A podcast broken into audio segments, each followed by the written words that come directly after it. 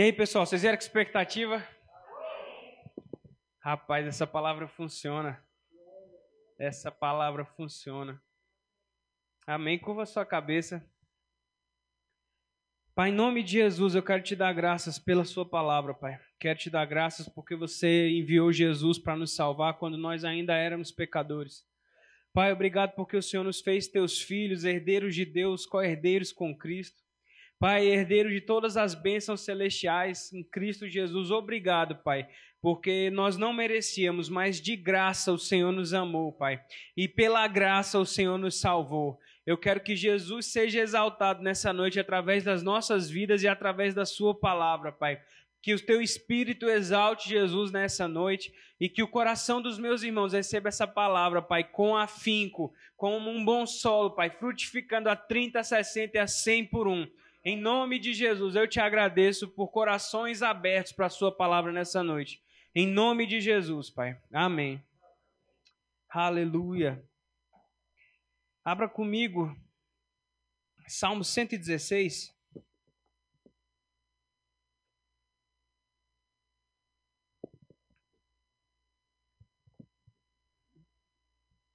Rapaz, Deus é tão bom. Ouvindo irmão Lázaro falando, irmão Lázaro, né? Eu lembro, fico só lembrando da música, Lázaro, não tem como, né? Das musiquinhas. Eu sou de Jesus. Eu sou de Jesus. Da primeira vez que eu te vi, eu queria ter feito essa piadinha, mas não tinha muita intimidade ainda, não.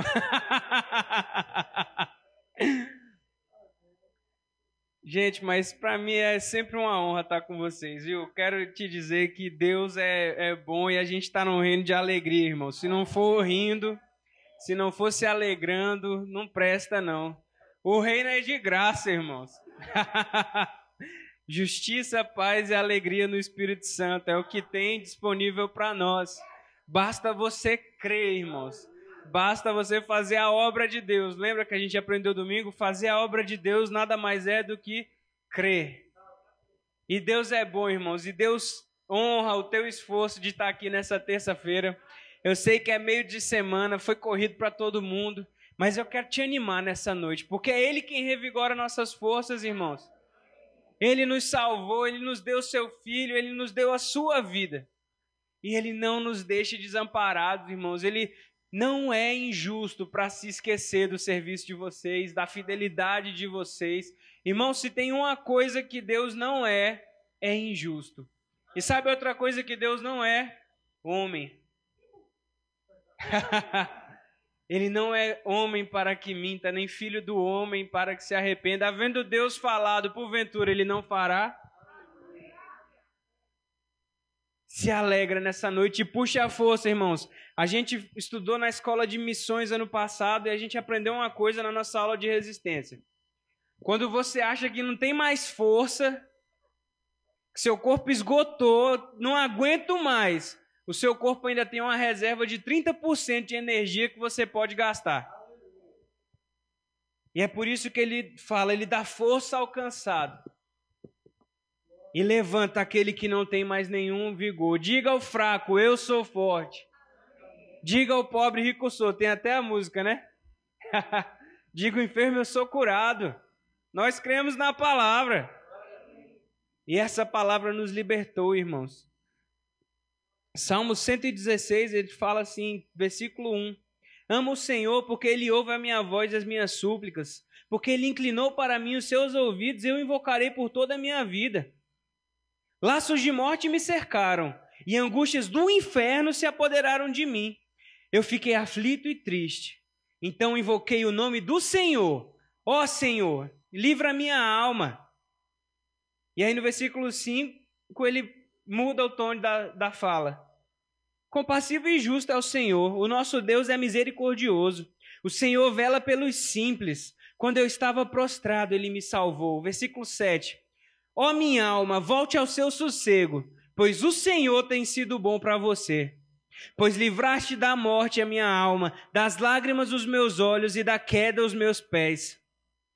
Verso 9: Andarei na presença do Senhor na terra dos viventes. Verso 12: Que darei ao Senhor por todos os seus benefícios para comigo? Erguerei o cálice da salvação e invocarei o nome do Senhor. Cumprirei os meus votos ao Senhor na presença do seu povo. Rapaz, que texto tremendo esse salmo. O salmista aqui mostra, rapaz, a minha alma estava aflita. Essa angústia do inferno mesmo chegou para me abalar, para me destruir, para me fazer cair. Mas eu invoquei o Senhor na hora da minha angústia. E o Senhor estendeu a sua mão para mim, porque compassivo e justo é o Senhor. O nosso Deus, irmãos, ele é misericordioso. A palavra fala que todas as manhãs as suas misericórdias se renovam em nosso favor. Por causa delas, nós não somos e não fomos consumidos. Quando estávamos perdidos, mortos nos nossos delitos e pecados, Ele nos deu vida juntamente com Cristo. Pela graça fomos salvos.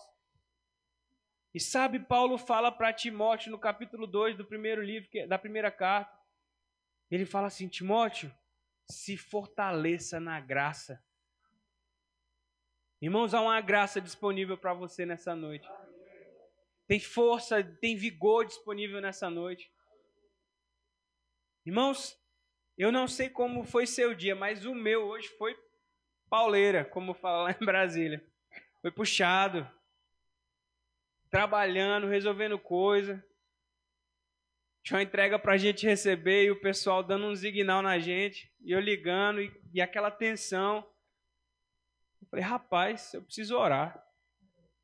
Ficar só cedendo, né? Porque tem hora que realmente as coisas vêm e parece que vão engolir a gente. Mas você foi feito para dominar as circunstâncias. Você não foi feito para ser atropelado por elas. Falei isso sábado de manhã. Irmãos, domina a circunstância domina a sua carne, não deixa incredulidade bater na porta, não deixa desânimo bater na porta. Irmãos, desânimo, incredulidade, fala, fala negativa são os inimigos mortais da nossa fé.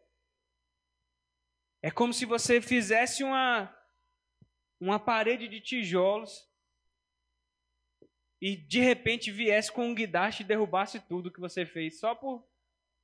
Ah, vou derrubar isso daqui que eu construí agora. É isso que acontece toda vez que a gente fala negativo, a gente derruba a parede da nossa fé, a parede, as paredes das nossas confissões. Precisamos falar certo, agir correto, agir no que conforme falamos.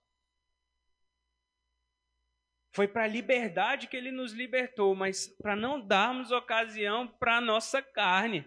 Não usarmos dessa liberdade para dar ocasião à carne. Mas o que, que tem a ver? Quando você desanima e fala negativo, você deu lugar para a sua carne. Sua carne falou mais alto que o seu espírito. Então usa a sua liberdade para encontrar forças para negar a sua carne. Sabe, você quando nasceu de novo, você recebeu uma nova natureza. Segundo aos Coríntios 5:17 fala Eis que as coisas velhas se passaram e tudo se fez novo. Segundo aos Coríntios 5, 21, ele, aquele que não teve pecado, Deus o fez pecado por nós, para que nele fôssemos feitos a justiça de Deus. Segundo aos Coríntios vai tratar que nós fomos feitos um só espírito com o espírito de Deus. Paulo vai falar que o poder que ressuscitou Jesus dentre os mortos habita no nosso corpo mortal. Depois ele vai falar que é o mesmo poder que o Deus usou ao criar os céus e as terras. O que, que nós estamos fazendo com esse poder todo que está disponível? Precisamos fazer como o salmista e dar ordem para a nossa alma. Ó oh, minha alma, se alegra no Senhor. Versículo 7. Ó oh, minha alma, volte ao seu sossego, porque o Senhor tem sido bom. Querido, se o desânimo está batendo na porta, diga para sua alma: Ei, alma, Volte para o seu sossego. Você não manda em mim, não. Carne, você não manda em mim, não. Sentimento, eu não ando por fé e nem por vi... eu não ando por vista, eu ando por fé. Ave Maria. Pelo amor de Deus, pastor. Andamos por fé, irmãos, e não por vista. É, só para ver se vocês estão ligados. Deus tem sido bons, irmãos, para nós. E a nossa alma, irmãos, ela está subjugada se nós, ela estará subjugada se nós não dermos lugar para a nossa carne. É uma batalha constante, irmãos, que existe entre carne e espírito. A Bíblia fala que a carne milita contra o espírito e o espírito contra a carne. E ali no meio dessas duas, dessa guerra, tá lá, no meio do fogo cruzado a alma. A nossa carne lida com tudo que é natural, com nossos sentidos, tato, visão, audição, paladar, olfato, tudo isso que a gente pode tocar é, é a nossa carne que está cuidando dessas coisas. Nosso intelecto, nossos pensamentos, nossas emoções, tudo isso é responsabilidade da nossa alma. E quando nós vamos ter comunhão com Deus e fomos salvos e temos conexão com o Espírito, isso é a parte do nosso espírito em contato com Deus. Então, quando você nasce de novo, o seu espírito nasce de novo, não a sua carne, nem a sua alma. Porque a Bíblia fala que a carne não se converteu e não vai, porque ela só vai quando Jesus voltar. A Bíblia fala que a palavra de Deus ela é poderosa para salvar a nossa alma. Então isso significa que é a salvação da nossa alma é um processo contínuo. Ela vai ser salva naquele dia. E o nosso espírito, esse que foi salvo. Então, essa batalha constante entre espírito e carne, a gente tem que cuidar de uma coisa muito importante, a nossa alma. E por isso o salmista está falando aqui: ó, oh, minha alma, volte ao seu sossego.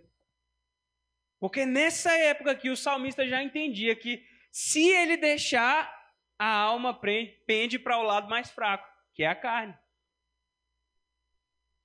Ah, pastor, a carne é fraca. É, é mesmo. E é por isso que você precisa fortalecer o seu espírito. Porque pelo espírito vamos fazer mortificados os feitos da carne. Abre comigo, da carne. Abra comigo em Romanos 6. Volta um pouquinho, 5, 20. Romanos 5, verso 20. Diz assim o apóstolo Paulo: A lei veio para que aumentasse a ofensa, mas onde aumentou o pecado, aumentou muito mais ainda a graça. O que, que ele quis dizer aqui? Ele quis dizer que quando Deus enviou a lei de Moisés para o povo judeu, a lei ela não veio para salvar o povo. A lei veio para mostrar para o povo a condição de mortos espiritualmente e pecadores, a condição de pecado.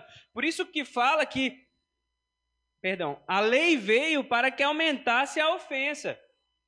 Quer dizer que a lei estava envolvida em pecado? Não, a lei é perfeita. Mas a lei mostra a nossa condição de imperfeição. Então, com a chegada da lei, aumentou a ofensa. Mas onde aumentou o pecado ou a ofensa, aumentou muito mais ainda a graça. Outra versão fala que onde abundou o pecado, superabundou a graça. Verso 21, a fim de que, como o pecado reinou pela morte, assim também a graça reinasse pela justiça que conduz à vida eterna, por meio de Jesus Cristo, nosso Senhor. Então Paulo está falando aqui nesse final desse capítulo exatamente o quê? Ei, acabou o pecado na sua vida.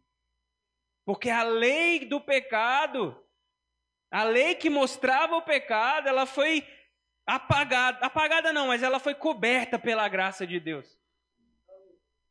Então, se nós estávamos mortos, a graça nos trouxe vida. Se nós estávamos condenados, a graça nos trouxe justiça.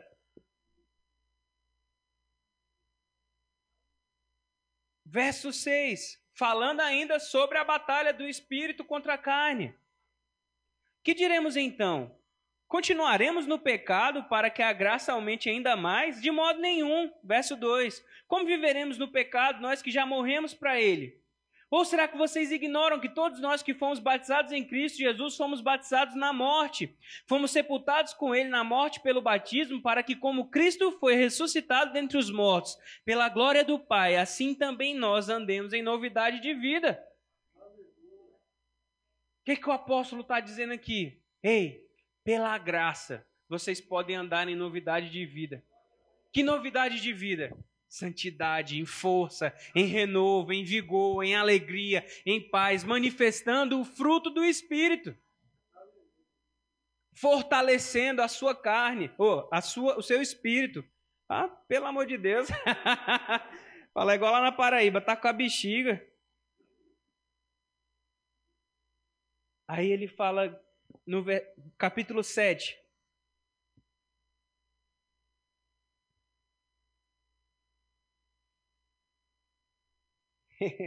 e há um entendimento um pouco equivocado acerca desse texto, quando as pessoas querem dizer que nós somos ainda pecadores e precisamos da, depender da nossa carne para tudo. Não é isso que Paulo está dizendo e você vai entender agora. Versículo 21.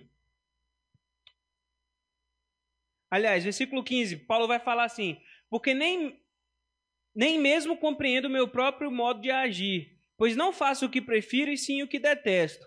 Ora, se faço o que não quero, concordo com a lei que é boa. Nesse caso, isso já não sou eu, mas o pecado que habita em mim. Ele estava falando aqui da antiga natureza dele. Que ele, o pecado habitava na, na, na natureza carnal dele. Porque eu sei que em mim, isto é, na minha carne, não habita bem nenhum, pois o querer o bem está em mim, mas não realizá-lo. Porque não faço o bem que eu quero, mas o mal que não quero, esse faço. Aí no versículo 24 ele fala assim: Miserável homem que sou, quem me livrará do corpo dessa morte? E aí, normalmente a doutrina de algumas igrejas para nesse versículo. Paulo falando: o bem que eu quero fazer eu não faço, o mal que eu, quero, que eu não quero fazer eu faço, miserável homem que sou. Deu a doutrina certinho, né? Somos pecadores, não tem como negar os feitos da carne. Porque ó, Paulo falou o bem que eu quero fazer eu não faço, mas o mal que eu não quero fazer eu faço, então eu vou pecar. Então eu vou agir conforme a, a carne, eu vou dar lugar para a incredulidade, eu vou dar lugar para os sentimentos errados. Porque nem Paulo, nem Paulo, em toda a sua glória, foi derrubado do cavalo. Foi não. Isso não está escrito não, viu, irmãos? Estou só brincando com você. Mas aqui o, o versículo não para no versículo 24. O texto não acaba no verso 24. Verso 25. Graças a Deus por Jesus Cristo, nosso, nosso Senhor. De maneira que eu, de mim mesmo, com a mente, sou escravo da lei de Deus. Mas segundo a carne, sou escravo da lei do pecado. Aí olha essa dualidade aí que ele mostra na minha mente, ele quis dizer, na minha alma, o espírito, ele está falando das duas coisas aqui. Ele é escravo da lei de Deus, ele quer fazer o bem, mas a carne está debaixo da lei do pecado, a carne está morta. E você lembra que a gente falou isso no início? A nossa carne está mesmo morta, mas o nosso espírito e a nossa mente estão escravos da lei de Deus. Não temos mais essa desculpa. Aí ele entra no capítulo 8 e dá toda a resposta desse texto que parece ser tão complexo, que parece ser tão, oh meu Deus. Romanos 8:1. Agora, pois, já não existe nenhuma condenação para os que estão em Cristo Jesus. Porque a lei do espírito da vida em Cristo Jesus te livrou, livrou você da lei do pecado e da morte. Aí você lembra que ele falava de modo que com a minha com a minha mente eu quero fazer a vontade de Deus, mas a minha carne eu quero fazer a vontade do pecado. Mas olha o que ele fala. Ei, a lei do Espírito de vida em Cristo Jesus livrou você da lei do pecado e da morte. Porque aquilo que a lei não podia fazer por causa da fraqueza da, da carne, olha só que, que coisa fantástica. A lei não podia nos ajudar porque a carne era fraca. Isso Deus fez enviando seu próprio filho em semelhança de carne pecaminosa e no que diz respeito ao pecado. E assim Deus condenou o pecado na carne, a fim de que a exigência da lei se cumprisse em nós, que, vivendo, que não vivemos segundo a carne, mas segundo o Espírito. Os que vivem segundo a carne se inclinam para as coisas da carne, mas o, os que vivem segundo o Espírito se inclinam para as coisas do Espírito, pois a inclinação da carne é morte, mas a do Espírito é vida e paz. Verso 8: Portanto, os que estão na carne não podem agradar a Deus. E aí ele amarra tudo no verso 10, 9. Vocês, porém, não estão na carne, mas no Espírito, se de fato o Espírito de Deus habita em vocês. Olha que revelação maravilhosa que o apóstolo está trazendo aqui. Ei, meu filho, coisa linda de Jesus. Você não está mais sujeito à lei do pecado e da morte. Você recebeu vida em Cristo. Você foi liberto da lei que te dominava, daquilo que te trazia inimizade contra Deus. O pecado é a única coisa que pode nos tornar inimigos de Deus mas pela graça, onde abundou o pecado, superabundou a graça. Você é filho, irmãos. Você é justo. Sabia que você não é um pecador redimido? Porque não tem como ser pecador e ser redimido. Ou você é pecador ou você foi redimido. Não tem como, ia ser um hermafrodita, ia ser um, um bicho. Você é um espírito, lindão. E você nasceu de novo no espírito. Nosso eu verdadeiro não é essa carne que a gente vê. É o nosso espírito, é aquilo que está dentro de nós. E é de lá, desse espírito de vida, que nós precisamos extrair a força que a gente precisa na luta contra a carne mesmo, contra o dia a dia, contra a circunstância que quer atropelar a gente, é pelo Espírito, andando no Espírito. Mas na frente vai falar: ei, anda no Espírito, e jamais você vai satisfazer a vontade da carne. Rapaz, pastor, que, que afirmação é essa? É. Uma vez que você nasceu de novo, você foi perdoado, justificado, liberto do pecado. E se você andar no o que é andar no espírito, Daniel? Não é sair flutuando pela igreja, não. Andar no espírito é andar em amor, andar na palavra, andar em integridade, andar em santidade, praticar a palavra, fazer suas confissões diárias. Fazer a obra de Deus, crer em Deus, crer em Cristo, crer na palavra de Deus. Você não foi chamado, irmãos, para andar uma vida derrotada na terra. Não foi, não, não tem onde você me comprovar na Bíblia, pela palavra, que Deus te chamou para uma vida de derrota. Para uma vida alheia. Deixa a vida me levar. Deixo nada. Satanás é um mentiroso, sujo, irmãos. E ele quer que a gente ande na mesma latrina que ele anda e desculpa a expressão forte, o modo forte que eu estou tratando, mas essa é a verdade. Se você pisca o olho, Satanás te pega. E aí você começa a pensar errado.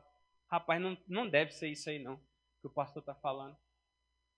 Mas irmãos, o nosso sacrifício vivo, santo e agradável a Deus é apresentar os nossos o nosso culto a Deus é apresentar os nossos corpos como um sacrifício vivo, santo e agradável a Deus.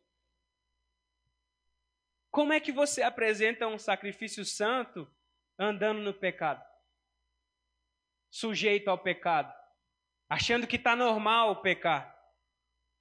Não, porque todos nós somos humanos, somos mesmo, e a gente vai errar. Não estou falando que você nunca mais vai pecar. Não, mas a sua natureza mudou. E você tem forças, você tem de onde tirar forças para andar em retidão, como Deus fala. Em força, em ousadia, em vigor. Você tem autoridade, você tem o nome de Jesus para dar uma ordem para sua alma se aquietar, para sua carne se aquietar. Você não está sujeito às leis naturais dessa forma, a lei da carne, irmãos. Você é uma nova criatura. Eis que as coisas velhas já passaram. Irmãos, eu, tô, eu tenho meditado nisso porque é essa verdade que nos alimenta, que nos dá força, que nos dá ânimo. Saber que você não vai arder no inferno, irmãos. Porque o ser humano, como um todo, não foi criado para o inferno. Você sabia? Nós somos feitos à imagem e semelhança de Deus. A ideia original de Deus era que nós todos passássemos a eternidade com Ele. Mas, infelizmente, por causa da desobediência, muitos vão para o inferno. Por causa da incredulidade. Mas não fomos criados para lá. Nem Satanás foi criado para o inferno. Porque Satanás era um anjo de luz. Satanás era o, o líder do louvor lá no céu. Mas ele deixou o orgulho subir ao coração. Ele deixou esses sentimentos ganharem força dentro dele. Em outras palavras, eu sei que eles são espirituais, são seres espirituais, mas trazendo para a gente, ele deixou a carne gritar demais, sendo que ele tinha de onde tirar forças. Irmãos, você tem de onde tirar forças. E sabe de onde a gente tira força? Do Espírito.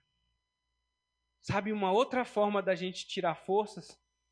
Orando em outras línguas. Abra comigo no livro de Judas.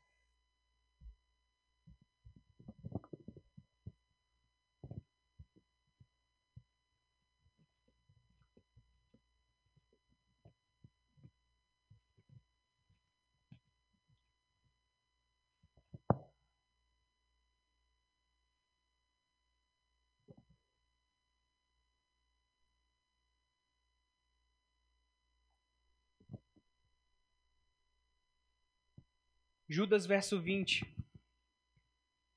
Mas vocês, meus amados, vocês ainda estão procurando, né? Judas fica logo antes de Apocalipse.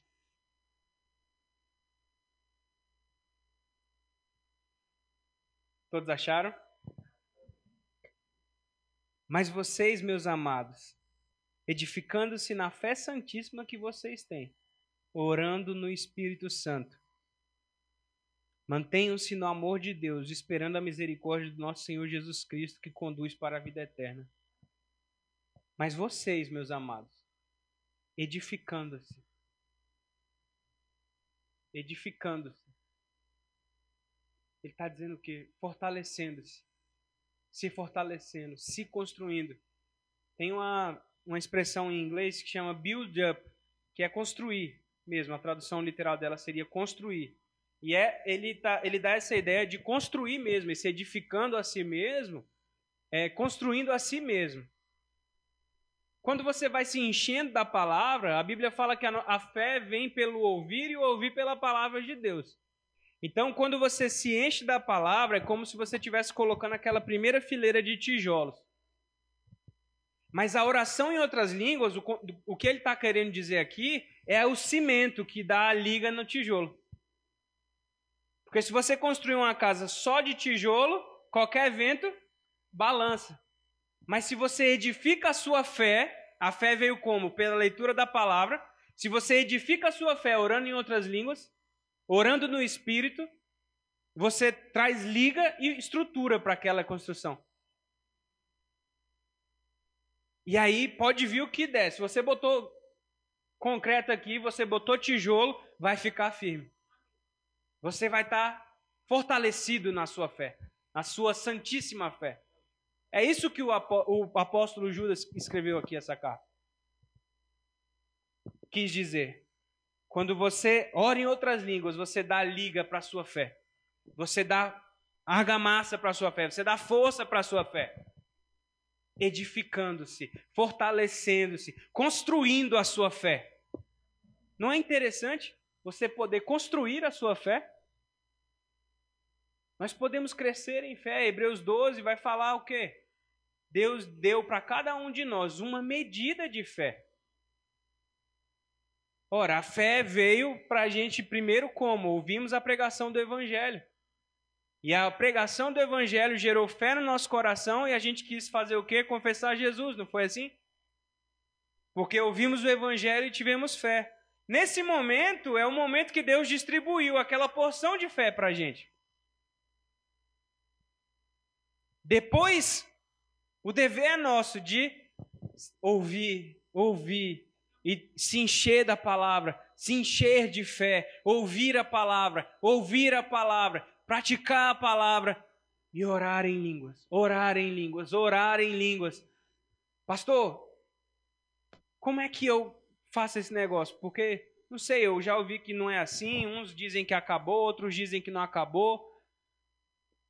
E aí, afinal de contas, abre comigo em Atos 2.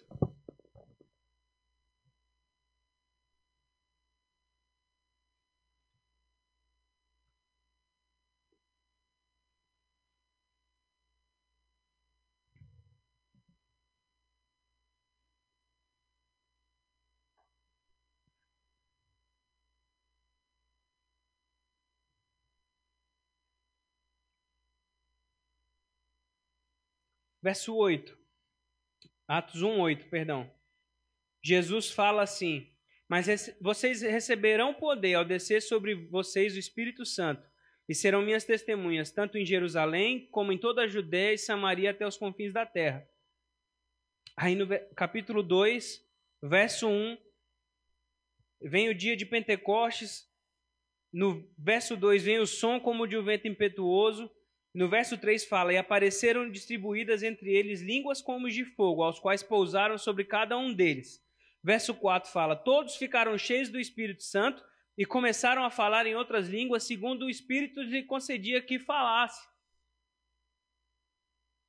Nesse versículo aconteceu o batismo no Espírito Santo, o derramar do Espírito Santo. Todos começaram a orar no Espírito e falar em outras línguas conforme o Espírito Santo concedia. Aí no final do capítulo, lá no versículo. É... Só um minutinho.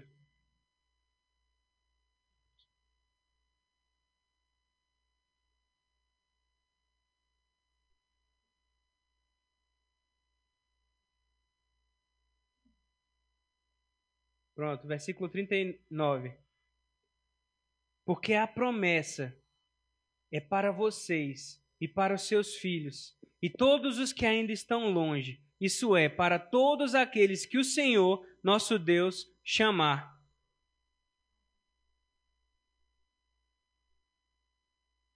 Versículo, por que que Pedro falou isso?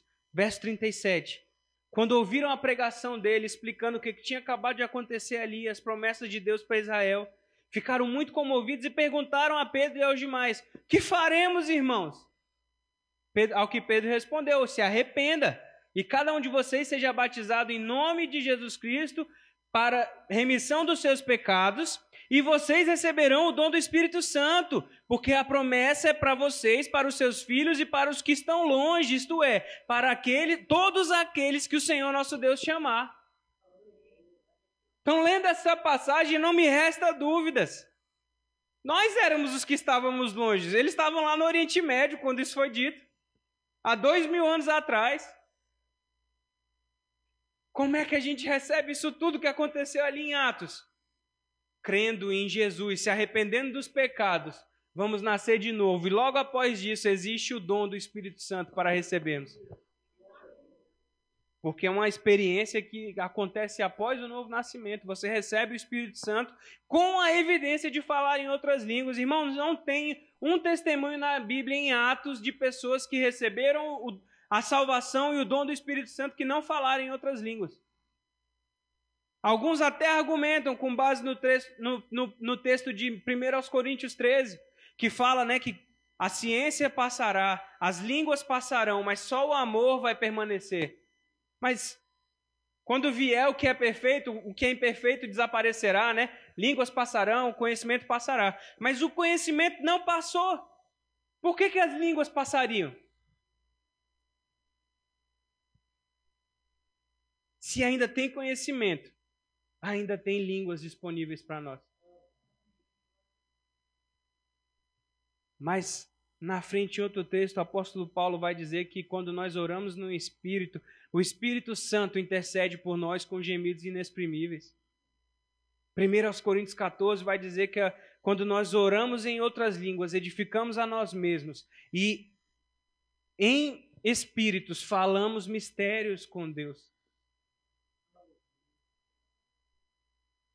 Em outras palavras, quando você ora em espírito, é como se você estivesse fazendo um download de informações de Deus, da nuvem de Deus.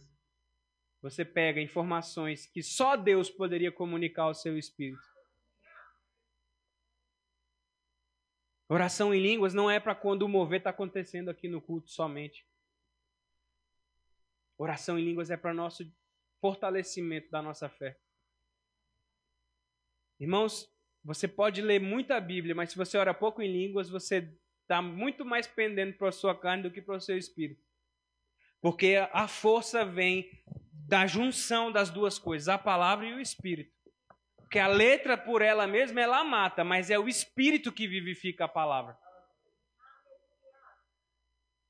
Edificando a nossa fé santíssima, orando no espírito. Edificando a nossa fé santíssima, em casa, ro, bracere, canto, ro, sambare, re, candere, re, bebê. No carro indo pro trabalho, re, brocere, re, bebê. No trabalho baixinho, ro, brocere, re, bebê, ali, pensando, pensando, meditando, orando, orando, orando em outras línguas, orando em outras línguas, sabendo que quando você ora em línguas, você está pegando para você força, você está recebendo vida, você está recebendo estratégias da parte de Deus. Você tá, a Bíblia diz que nós vamos orar a perfeita vontade de Deus para a nossa vida orando em outras línguas. Então você quando ora em línguas, você está orando, Pai, eu creio que eu estou orando a sua perfeita vontade para minha vida. Pai, obrigado por direção, obrigado, Pai, por estratégias, obrigado pelo mover do seu espírito. Pai, eu vou cumprir a sua vontade. E você se consagra e ora em línguas. Precisamos, irmãos, aumentar a nossa temperatura de oração em outras línguas. Precisamos ter consciência dessas verdades. Porque se você quer viver para Deus, se você quer ter uma vida forte em Deus, precisamos fazer a musculatura de Deus, os, os exercícios espirituais. E aí a gente vai voar, meu irmão. Não vai ter espaço para nós aqui nessa nesse templozinho mais não. Porque vai ser maravilhoso o tempo que nós vamos viver aqui. Mas está chegando novas coisas para nós, irmãos. Já falei para vocês de se acostumarem com a paisagem. Nós vamos avançar. Mas precisamos ir juntos. Deus conta com a minha e com a sua fidelidade, irmãos. Só através do homem Deus age na terra. Ele podia agir sem nós aqui, mas ele escolheu nos fazer participantes da sua obra, do seu agir. Jesus fala: Ei, orem para que venham trabalhadores, porque a seara é grande, mas poucos são os trabalhadores. Alguns estudiosos dizem que entre o último livro do Antigo Testamento e o, e o, livro de Mateus foram 400 anos sem Deus se mover na terra. Sem Deus falar pela boca de um profeta. Então, como é que a gente vai fazer a obra de Deus se manifestar? A gente agindo, irmãos, com ousadia. Mergulhando de cabeça na vontade de Deus para a gente.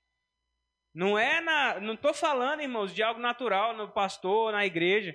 Não é só isso, embora envolva estar envolvidos. É essencial, mas é buscar o que Deus tem para você. Se perguntar todo dia, Pai, o que é que o Senhor tem para mim? Eu não estou aqui em vão. Tira a força de onde não tem para que você possa se consagrar mais ao Senhor, se fortalecer mais nele. Orando em outras línguas. Orando em outras línguas. É algo tão simples, irmãos. Essa máscara maldita não é. Como é que fala? Não é uma mordaça. Isso. Obrigado aí. Essa máscara não é uma mordaça. Ela não te impede de falar em outras línguas e de confessar a sua fé. Então não deixa essa máscara te calar. Fale a palavra.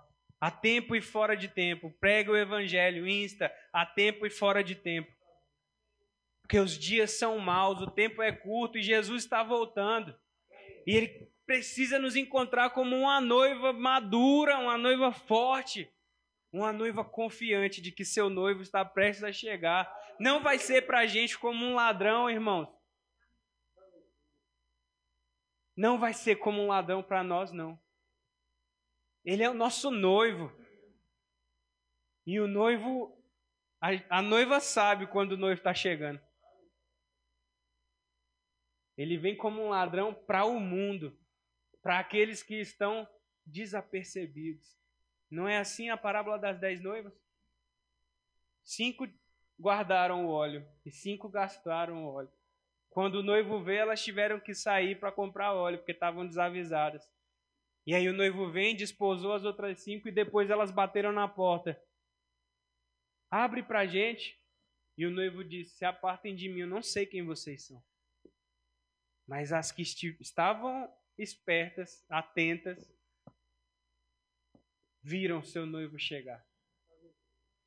Nós veremos, nós saberemos quando Jesus estiver chegando. E eu digo para você, Maranata. Essa é a nossa esperança, irmãos. Se não tivesse Maranata para gente, nossa esperança e nossa fé seria vã. Mas ele ressuscitou e ele está voltando para nos buscar uma igreja madura e gloriosa, sem mancha, irmãos. Então, eu quero te animar nessa noite, porque Satanás perdeu na nossa vida, irmão. Você se alegra com isso? Satanás é um derrotado, ele está debaixo dos nossos pés, irmãos. Ele está debaixo dos nossos pés. E eu quero Quero orar por você nessa noite. Curva sua cabeça. Pai, em nome de Jesus, eu abençoo meus irmãos. Pai, eu declaro essa consciência do espiritual, Pai, sendo aguçada na vida deles. Eu declaro essa palavra produzindo os frutos no coração deles, Pai que a vida deles nunca mais seja a mesma por causa da Sua palavra que encontrou guarida no coração deles. Eu declaro, Pai, eles colhendo o resultado das confissões deles, Pai.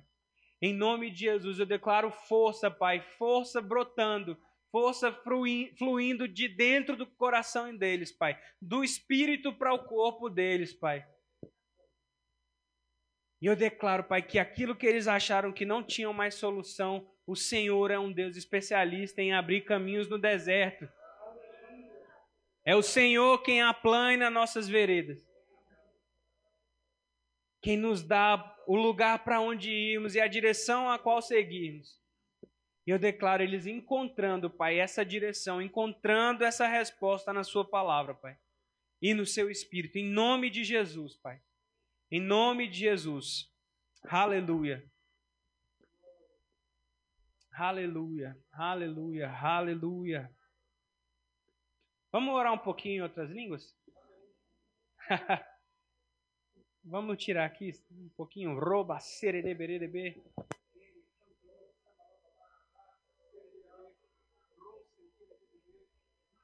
Tem alguém no nosso meio que não recebeu o batismo no Espírito Santo e quer receber hoje? Quem ainda não fala em língua, se tiver alguém, vem aqui na frente. Se tem alguém aqui que não confessou Jesus também e quiser vir aqui nessa noite, o convite está feito. Vem aqui, não perde mais tempo, não.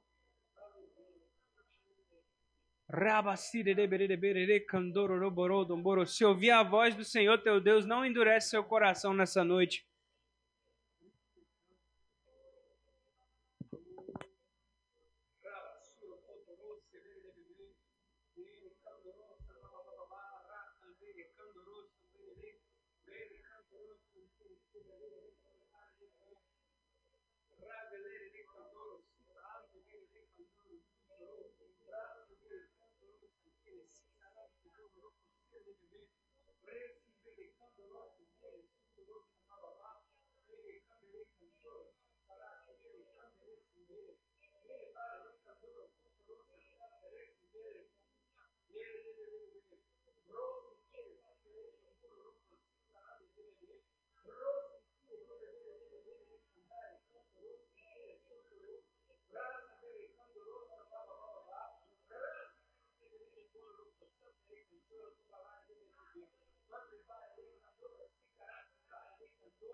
Ere cantoro sambababa. O rebran quere. Me tramboro cantará simberere. Robrante berere candoro. Assim diz o Senhor. Eis que há um novo tempo, de um novo fluir do meu espírito sobre essa igreja. Aqueles que agarrarem o espírito da fé vão provar dos seus frutos.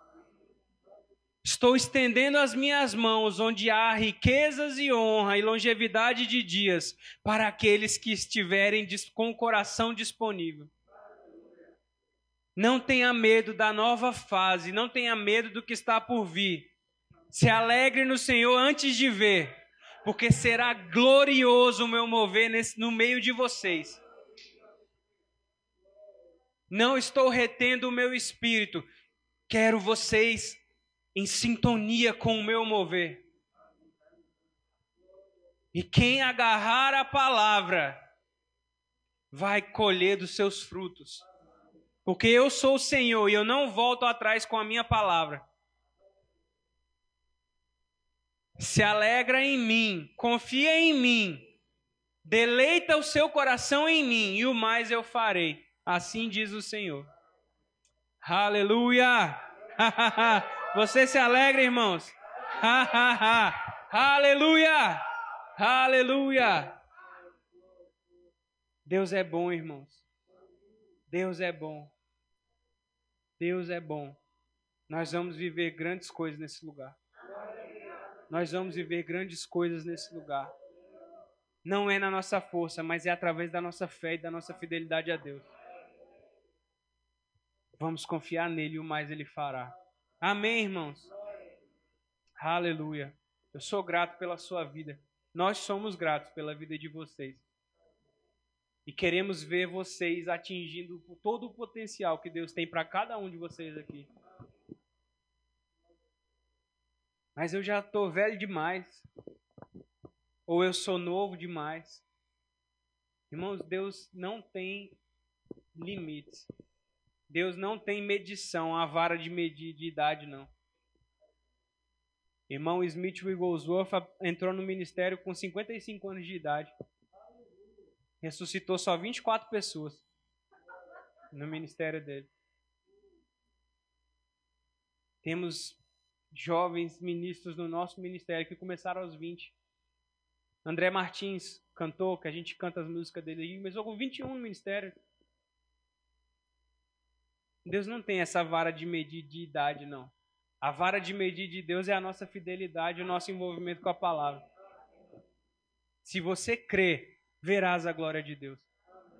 Não tem condição de idade. Se você crê até os 50 anos de idade, não. Se você crê, você vai ver. Qual é a obra de Deus? O que é? Como fazer a obra de Deus? Crendo. Crendo. É crendo.